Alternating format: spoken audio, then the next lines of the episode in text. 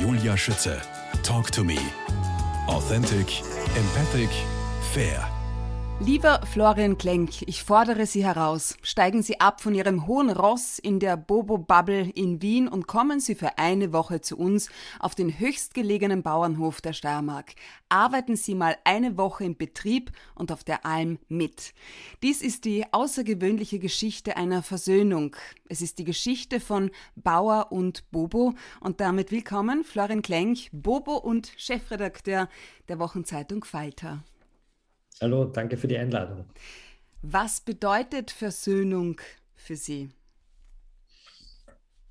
Naja, es ist einmal so eine Versöhnung, im Nachdenken, was das bedeutet.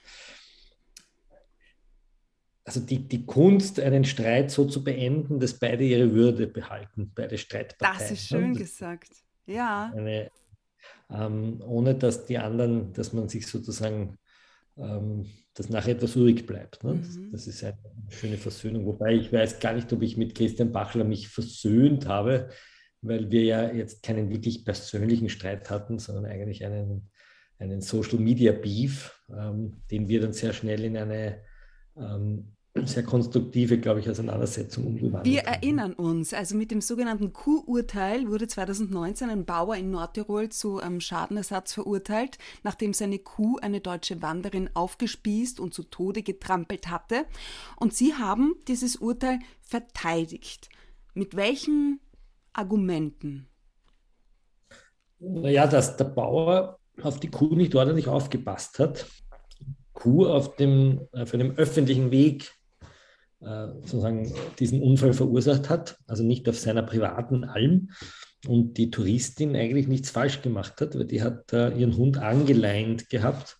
Äh, das einzige Problem der Touristin war, dass sie den Hund, als die Kuh kam, nicht entleinen kann, sodass er weggelaufen ist und dadurch hat die Kuh, die sie auf den Hund absieht, auch die Frau umgebracht. Dann wurde der Frau dann ein bisschen ein, Mitverschulden äh, zugesprochen oder den Hinterbliebenen. Und und äh, das Urteil war insofern ganz normal, weil wenn die Kuh ein Hund gewesen wäre, der ein Kind gebissen hätte, hätte ja auch niemand gesagt, ähm, die alte Tradition der Sennerhunde ist jetzt in Gefahr, weil der Bauer für den Hundebiss haften muss, ja? sondern wer eine Gefahr erzeugt, haftet für die Gefahr. Und wir haben in unserer Gesellschaft dafür was erfunden, nämlich die Versicherungen.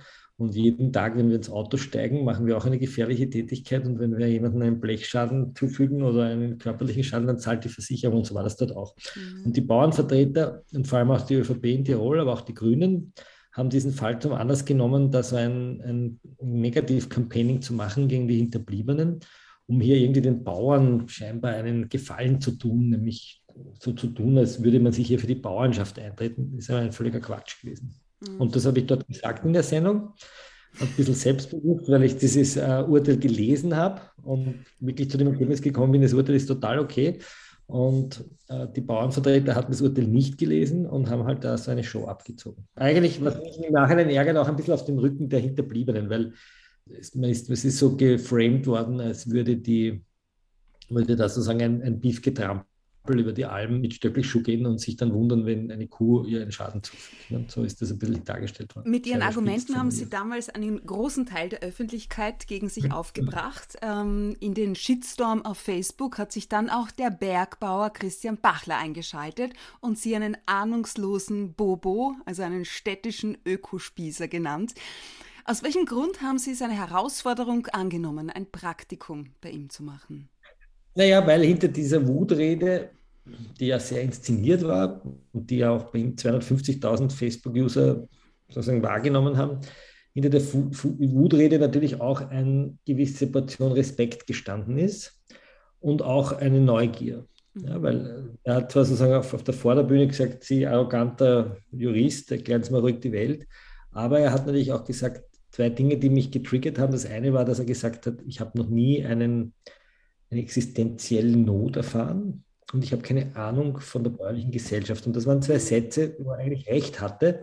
Und als er dann gesagt hat, kommen uns her und wir zeigen Ihnen unsere Welt, ähm, habe ich mir gedacht, warum eigentlich nicht? Ja, also die Grundvoraussetzung jedes Journalisten ist ja Neugierde und ich dachte, ja, das mache ich. Ja. Aber Sie sagen überhaupt keine Ahnung vom Bauernhof. In Ihrem Buch Bauern Bobo schreiben Sie auch von den Gesprächen mit Ihrem Vater, der auf einem Bauernhof aufgewachsen ist, in Ratzersdorf, genau. St. Pölten. genau. Also das war Ihnen das Leben trotzdem fremd auf einem ja, das, war ja das, das ist ja das Paradoxe und das ist auch der Grund, warum, glaube ich, so viele Leute über dieses Buch äh, berührt sind, dass ich eigentlich im Zuge dieses Treffens mit dem Bachler für mich eigentlich realisiert habe, dass erst 20 Jahre vor meiner Geburt meine Großeltern noch in einer bäuerlichen Gesellschaft gelebt haben, die es überhaupt nicht mehr gibt. Ja? Eine Form von, äh, also die haben tatsächlich die Erdäpfel mit der Hand ins Feld gelegt und mit der Hand geerntet. So, und jemand, der aus dem 17. Jahrhundert nach Ratzersdorf des Jahres 1952 gekommen wäre, hätte sich wahrscheinlich im Großen und Ganzen in diesem Dorf noch ausgekannt. So. Jemand, der aber zehn Jahre später in dieses Dorf gekommen wäre, hätte überhaupt nichts mehr verstanden. Der hätte dort auf einmal Maschinen gesehen und, und, und, und, moderne Landwirtschaft und Autos und asphaltierte Straßen und alles, was eine dörfliche Gesellschaft ausmacht, nämlich dieses Haus an Haus, 150 Häuser, eine Gesellschaft wohnt sozusagen in einer Nahversorger-Gemeinwohlökonomie und muss diesen Ort eigentlich gar nicht verlassen, um zu leben. Das hat sich zehn Jahre später komplett verändert. Ich will das weder romantisieren noch dramatisieren. Ja, es ist halt einfach das, so passiert. Ja, Aber diese Welt kennen eben noch viele Leute und die ist noch in Erzählungen vertraut. Ja, und um das geht es dem Herrn Bachler. Aha. Wie war das denn von der Stimmung her, als Sie dann auf dem Bauernhof vom Herrn Bachler angekommen sind? Wie war der Empfang? Naja, der, zuerst hat er mich einmal am Bahnhof abgeholt in Murau, wo ich mit seiner ranzigen Diesellok, äh, die, die einmal abgebrannt ist. Also das war auch stilbildlich die schlechte öffentliche Verkehrsinfrastruktur. Ich reise sehr gern mit der Bahn mhm. Und, ähm, äh, und, und habe dort irgendwie gemerkt, je mehr man da in dieses Murtal hineinfährt, desto schlechter werden öffentliche Verkehrsmittel. Ja, bis uns mal kommt man noch mit dem supermodernen Railjet und das ist alles cozy. Und je mehr es in die Region geht, desto schlechter werden die Öffis. Mhm. Und er hat mich dort abgeholt und dann sind wir in so einen, äh, in ein Lagerhaus gegangen, weil er musste noch äh, Stahlfliegenkonzentrat kaufen und äh, Eutermasken und ich weiß nicht, alle möglichen Sachen, die ich vorher nicht gekannt habe. Und unter anderem hat er da so ein, ein, ein, eine Tinktur gekauft, Closamectin, die er seinen Jacks drüber schüttet. Ja, er hatte ja nämlich gar keine Milch, also er hat ja mit der Milch aufgehört ne? und, und hält. Ja, mit der Milch aufgehört, das aber ist er auch schon mal so ein Eindruck, den man da. Genau, also er hat keine Milchwirtschaft, dazu komme ich gleich, warum er ja. das gemacht hat. Das hat Gründe, weil er weil er die, äh, die Milchpreise so im Keller waren und er so viel Milch hätte produzieren müssen und so viele Rinder haben, dass er sich das nicht leisten oder finanzieren kann. Mhm. Aber er hatte auf der Almwirtschaft, die er betreibt, also er produziert Fleisch und da hat er Jacks und Jacks, äh, über die schüttet der Kloster McDean. Und dann habe ich gedacht, was ist da los? Ja, ich sitze da im hintersten Murtal und Herr Bachler erzählt mir, dass er jetzt über ein Jack Kloster McDean schüttet. So, und dann habe ich gesagt, was, wofür, woher hast du Jacks und woher Kloster McDean? Für alle, die das nicht wissen, was sind Jacks? Jacks sind äh, asiatische Rinder, die ähm, im Freien leben können im Winter Mhm. Was natürlich die Raiffeisenbank ärgert, weil für Jacks brauche ich keinen Stall.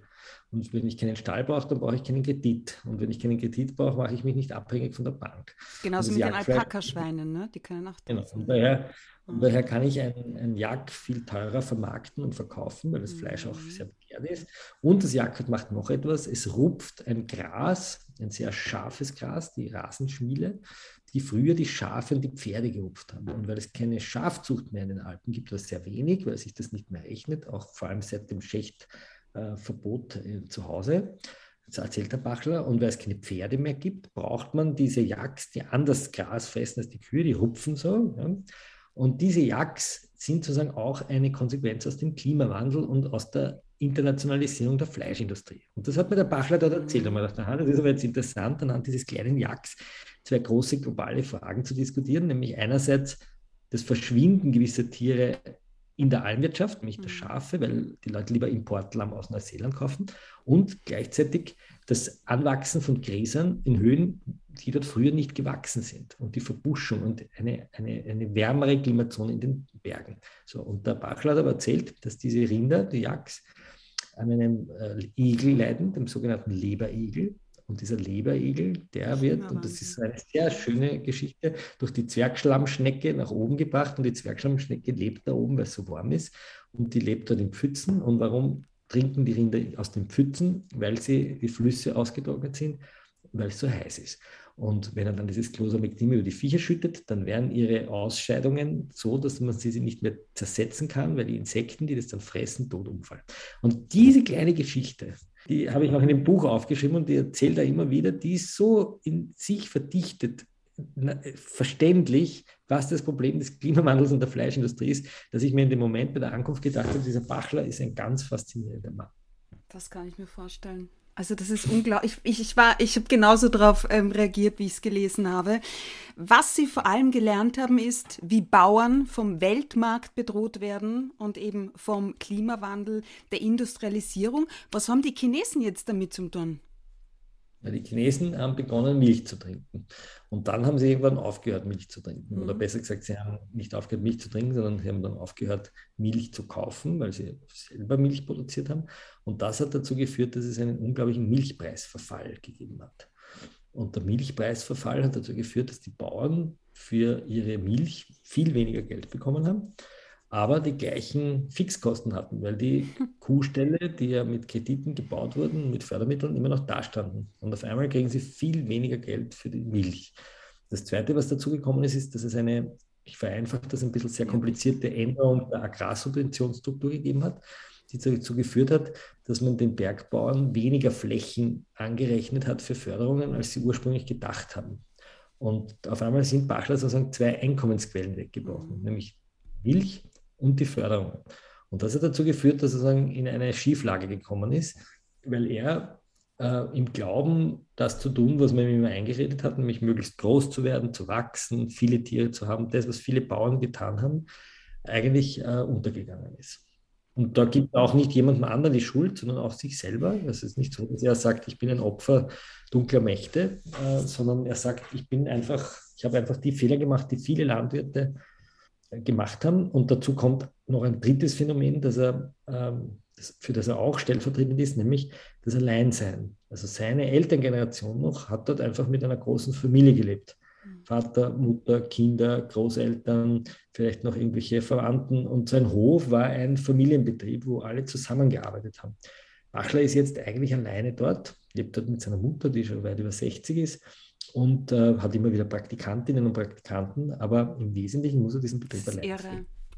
Es ist genauso irre, dass ein Schweinschnitzel ähm, nur so wenig kostet wie Packung Kaugummi, ja? dass Mineralwasser teurer ist als Milch und äh, dass jemand, der wirklich rund um die Uhr arbeitet, nach allen Abzügen, das sind gerade einmal 800 Euro zum, Le das heißt, das ist gar kein Leben. Das ist, wie kann Nein, das, das ist sein? ja die, das, naja, das ist ja auch ein bisschen die Erkenntnis, die, glaube ich, uns Städtern halt fehlt, mhm. dass es Menschen gibt, die von früh bis spät ganz hart arbeiten und am Schluss mit ein paar hundert Euro äh, sozusagen überbleiben. Und wäre der Bachler, sage ich jetzt mal, ein Föststahlarbeiter, würde sich längst die Gewerkschaft auf die Barrikaden stellen. Das, was da sichtbar war, war, dass die, die Berufsvertretungen eigentlich erstaunlich auch im Fall Bachler eigentlich erstaunlich zurückhaltend waren, um dieses strukturelle Problem dieser Überschuldung der Bauern zu thematisieren. Das hat natürlich auch mit der Raiffeisen zu tun, das hat damit zu tun, wie sehr sich sozusagen die Interessen da überlagern und dass die Leute, die bei der Raiffeisen sitzen, gleichzeitig auch in der Politik sitzen und die, die in der Politik sitzen, dann auch wieder die Medien machen, die die Bauern, die Bauernzeitung lesen. Und das ist etwas, was der Bachler sozusagen immer wieder thematisiert wissen wollte. Ne? Und er ist natürlich nicht nur ein Ankläger gegen das System, sondern gleichzeitig auch ein Reformgeist, weil er ja mit Social Media und mit seinen vielen Aktivitäten, wie er sich im Netz präsentiert, auch eigene Märkte erschlossen hat. Früher war es ein krummer Buckel von der schweren Arbeit, heute sind es Depressionen ausgebrannt sein. Für den Herrn Bachler, der schon Jahre vor der Pfändung ja teilweise schwer depressiv war, haben sie eine Lösung gefunden, eine Crowdfunding-Kampagne gestartet. Und so ist er jetzt wohl der einzige Bauer in Österreich mit 12.829 Aktionären, Spenderinnen und Spendern und schuldenfrei. Was aber ist mit den anderen Bauern, die um ihre Existenz bangen? Ja, ich bin ja nicht ich bin ja weder Landwirtschaftsaktivist noch Landwirtschaftspolitiker noch Kammervertreter, sondern Journalist und mhm. habe mir eine Geschichte exemplarisch aufgeschrieben, die mittlerweile, ich meine, das Buch ist eigentlich, was mich schon überrascht hat, ein Bestseller geworden ja, ist. dritte Auflage, glaube ich, gell? Vierte, vierte sind wir Vierte, schon, ja. unfassbar. Also wir haben bald, ich weiß nicht, 40.000 Stück verkauft. Ja. Ähm, und das Spannende ist, ich habe das gemerkt zu Weihnachten, als das die Leute über unseren Webshop gekauft haben, dass viele Bücher in die ländlichen Regionen gehen. Das ist ein Buch, das im Land extrem gelesen wird oder zumindest verschenkt wird. Ich weiß nicht, ob man es dann liest. Aber es berührt offensichtlich viele Leute, die diese Bäuer, ich habe das einmal so irgendwie für mich formuliert als den bäuerlichen Phantomschmerz. Okay. Dass da mal was war. Jeder hat irgendwie so einen Onkel, einen Vater, einen Elternteil, die Bauern waren, die diese bäuerliche Gesellschaft erlebt haben. Auch die Leute, die mir geholfen haben, ähm, gemeinsam mit dem Bachler diesen Hof zu retten, mhm. haben eigentlich alle eine bäuerliche Erfahrung gehabt. Ja, also die Christina Aumeier-Heik hat einen Vater, der oder hat einen Vater, der Bauer ist. Der Michael Pilz, der Anwalt, der uns geholfen hat, hat einen Vater, der Bauer war und Biobauer war und auch so ein bisschen rebellisch war. Mein Schwager, der die Website gemacht hat, hat sich mit dem ähm, Markus Wilhelm, der so ein Bauernrebell in Tirol ist, immer wieder gemeinsame Sachen gemacht. Also es ist interessant, wie sehr dieses bäuerliche, diese bäuerlichen Erfahrungen von Rebellen, von, von Widerständlern, von Leuten, die das System ändern wollen, mitschwingt. Und auch bei Lesungen und bei Vorträgen kommen immer wieder Leute, so Bobos und Stadtleute, ja. die auf einmal sagen, ja, in der Szene von ihrem Vater, genau so hat es mein Vater. Genau ich meine, so es ist ja auch ein Stück Kultur, ja. Wenn, was, wenn es keine Bauern mehr gibt, wo ist die Zukunft zu Hause? Ja, das ist, weiß ich nicht. Ich meine, die Bauern sind einmal, wir müssen ja unterscheiden, was in dem Buch auch, ich versuche zu unterscheiden, ist, dass es ja sozusagen auf der einen Seite die klassischen Bauern gibt, die mhm. wirklich auf ihrem Hof leben und versuchen, irgendwie sowas wie Tierwohl und, und, und, mit Einklang mit der Natur zu leben.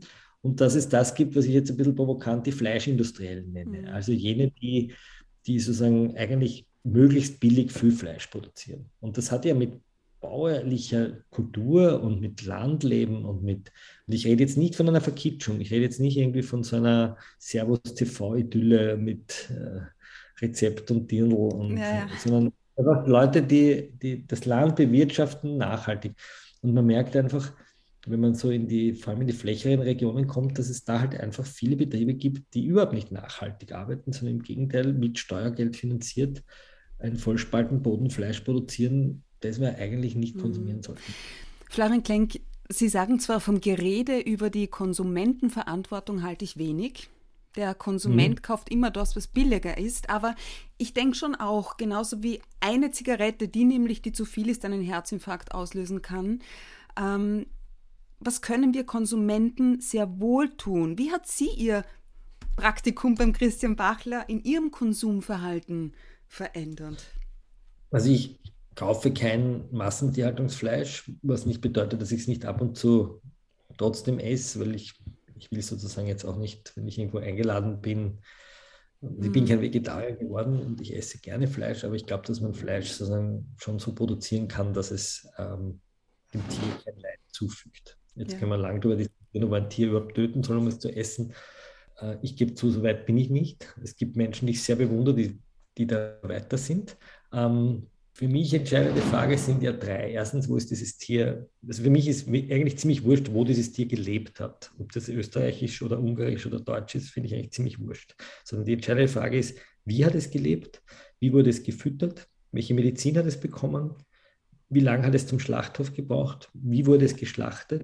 Und was hat der Bauer dafür bekommen? So, das sind das die fünf Fragen. Fragen.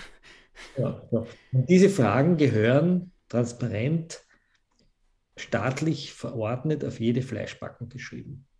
Ja. Wenn wir das erreicht haben, glaube ich, wissen wir als Konsumentinnen und Konsumenten mal viel. Ich halte von dem Gerede, dass wir also bewusst am Regal stehen sollen, überhaupt nichts. Sondern das soll der Staat regeln. Dafür habe ich einen Staat und der soll hier Marktordnung machen. So wie wenn ich auf einen Markt gehe und da drauf steht, das ist ein Ablaufdatum oder wir haben auch ein Ablaufdatum, sagen auch nicht, der Konsument soll entscheiden, ob er sich verdorbene Ware kauft oder nicht. Nein, es ist verboten. Wir dürfen verdorbene Ware nicht kaufen. Und wenn es Fleischproduktionsmethoden gibt, die einfach äh, tierquälerisch sind, strukturell, und der Vollspartenboden Fleischproduktion ist das, dann gehört es einfach verboten. Ja. Wenn aus Verhöhnung Versöhnung wird, Bauer und Bobo, diese außergewöhnliche Geschichte über Versöhnung haben Sie Ihren Kindern gewidmet. Aus welchem Grund? Naja, weil die, also erstens einmal, weil sie meine Kinder sind und ich habe es auch meiner Frau gewidmet. Also okay. Sie, sind zwei Kinder und eine Frau damit gemeint. Und dann, weil ich natürlich mein Buch meiner Familie widmen wollte, weil das ja auch die Menschen sind, mit denen ich am, am meisten zusammenlebe.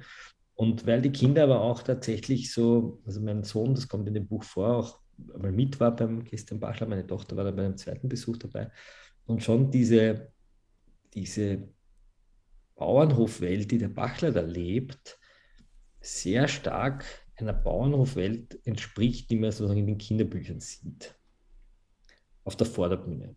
Und die Kinder entdeckt haben dann bei diesen Besuchen durch diese Aktion, dass das, was da in den Kinderbüchern so süß aufgezeichnet ist und das, was da hinten stattfindet, was wirklich stattfindet, total auseinanderfällt und sie sich auch engagiert haben, auch gespendet haben und auch mitgemacht haben. Und ich fand das sozusagen ähm, eine, eine, ein, einen sehr berührenden Moment zu sehen, dass Kinder auch sehen, wie Tiere aufwachsen und wie Tiere geschlachtet werden und woher das Fleisch eigentlich kommt und dass das nicht nur aus dem Backerl kommt. Bin ich ganz bei Ihnen, Florian Klink. Sagen Sie mir nochmal, aus welchem Grund lohnt es sich, mit Leuten zu reden, deren Meinung man nicht teilt? Naja, indem man seine eigene Meinung reflektiert, auch ein bisschen schärfen kann, ähm, weil es spannender ist, als immer nur mit Leuten zu reden, deren Meinung man eh kennt. Ähm, und weil man auch seine eigene Position den Leuten beibringen kann. Also es gibt ja auch Dinge, von denen ich überzeugt bin und äh, wo ich eine Haltung habe, wo ich sage, ich möchte gerne, dass Leute, die ganz anderer Meinung sind, auch verstehen, warum ich so lebe oder so denke oder so mhm. handle. Und das halte ich für sehr wichtig. Und ich glaube, dass wir natürlich in einer algorithmisch gesteuerten Social-Media-Welt, wo jeder seine Gags rausschiebt und jeder seine Pointen schleudert auf Kosten des anderen, diese Art des Gesprächs halt einfach ähm, vermissen.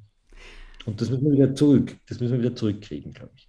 Wahrheit aufdecken und damit die Realität verbessern. Florian Klenk, Chefredakteur der Wochenzeitung Falter. Wir sprechen darüber in Teil 2 gleich weiter.